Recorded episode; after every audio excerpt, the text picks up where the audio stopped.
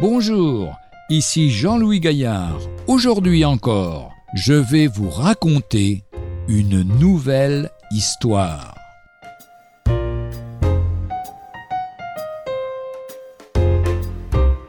Ne pas vouloir être guéri. Savez-vous qu'il y a des gens qui, au fond, ne désirent pas tellement être guéris? Quand j'étais un jeune garçon, nous avions une voisine qui avait accueilli chez elle une infirme toujours confinée au lit.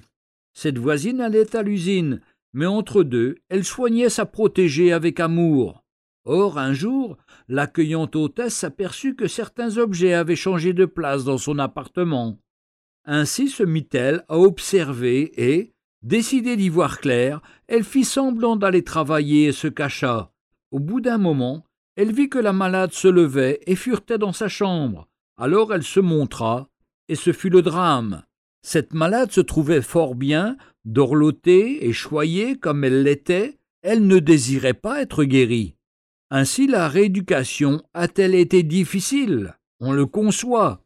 La question de Jésus au paralytique de Bethsaïda n'est donc pas aussi surprenante qu'on pourrait le croire, car on peut constater que sur le plan moral et spirituel, trop rares sont les gens qui veulent vraiment être guéris.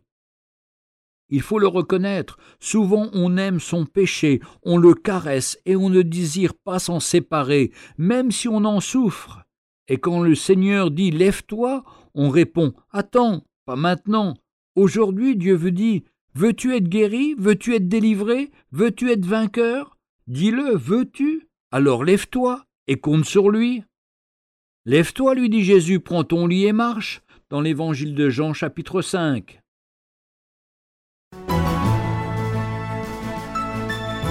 Retrouvez un jour une histoire sur www.365histoire.com.